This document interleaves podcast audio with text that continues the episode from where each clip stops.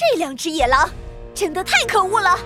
兔子警长猛地一拍桌子，他和小鸡墩墩把两条野狼带回警察局后，经过一番盘问，居然问出了一个惊人的秘密：这两只可恶的野狼故意接近小鸭子，骗小鸭子说带他们去吃蚯蚓汉堡，等小鸭子到了没人的地方就进行绑架。是啊，太可恶了！我们一定不能放过他们。根据他们说的，野狼大哥想要鸭毛大衣，他们一定还绑架了很多别的小鸭子。没错，小鸡墩墩，让我们赶紧把他们找出来！我要让这些野狼尝一尝我的必杀技。兔子警长把自己的拳头捏得嘎嘎响。可是我们怎么找到他们呢？我有一个好办法，你过来，我们这样这样。啊！不行不行不行！我不干我不干！我别犹豫了，我们快出发吧！罪恶藏在谜题之下，真相就在推理之后。猴子警长探案记：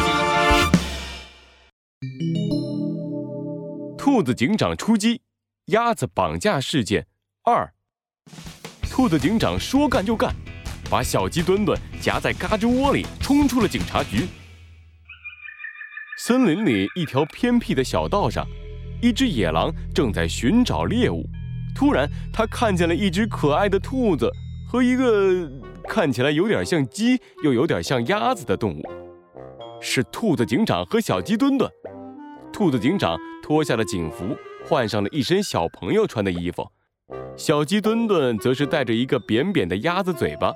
双眼无神地站在兔子警长旁边，自言自语：“我是鸭子，我是鸭子，我是鸭子，我是鸭子，我是鸭子。”兔子警长看见野狼没有过来，皱起了眉头：“可恶，这只野狼怎么不上当啊？看来只能我们主动出击了。”兔子警长牵着小鸡墩墩走到了野狼身边：“你好。”我和我的朋友鸭子迷路了，你可以送我们回家吗？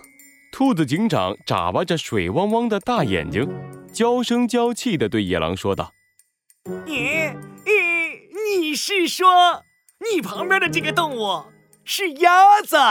野狼难以置信地指着小鸡墩墩：“是啊，它就是鸭子，你看它的嘴巴扁扁的耶。”明显就是一只小鸭子，你要不信，我让它叫两声给你听。小鸡，呃呃，小鸭墩墩，呃，你叫两声。我是鸭子，我是鸭子，我是鸭子，嘎嘎嘎嘎嘎嘎嘎。小鸡墩墩成功的催眠了自己，大声的学鸭子叫了起来。你看我说的没错吧？它就是鸭子。呃，好吧。看来你说的没错，野狼点了点头，拼命压制住嘴角的笑容。他心想：嘿嘿嘿，阿旺，我今天运气好，出门捡到个肥鸭宝。想不到啊，出来溜达一下，就有一只鸭子和一只兔子送上门来。